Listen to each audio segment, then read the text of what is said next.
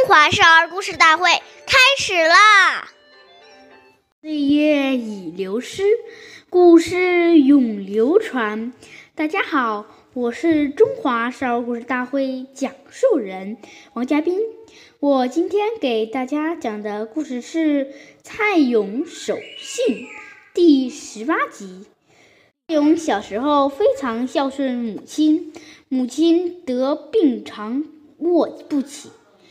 霍勇心里非常难过，总是在母亲身边辛劳福袋，而且为母亲洗马桶不厌其烦。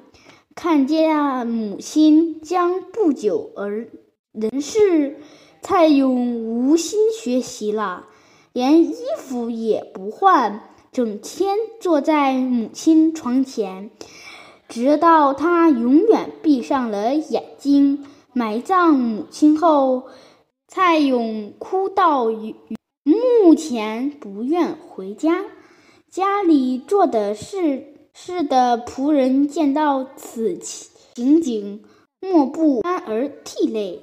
之后，他叫仆人在墓旁搭一个小房子，他往那里。他在那里继续守墓，以表爱母之心。下面有请故事大会导师王老师为我们解析这段小故事，掌声有请。好，听众朋友，大家好，我是王老师。下面我们把这个故事给大家进行一个解读。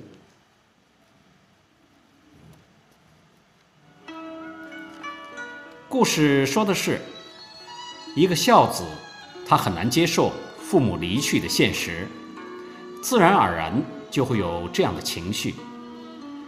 当想到父母一把屎一把尿，用尽心力，累到耳聋眼花，牙也掉了，腿疼腰弯，行动不便，一生辛苦的把我们培育成人；想到父母待我们之慈恩之心，而自己尚未报父母之。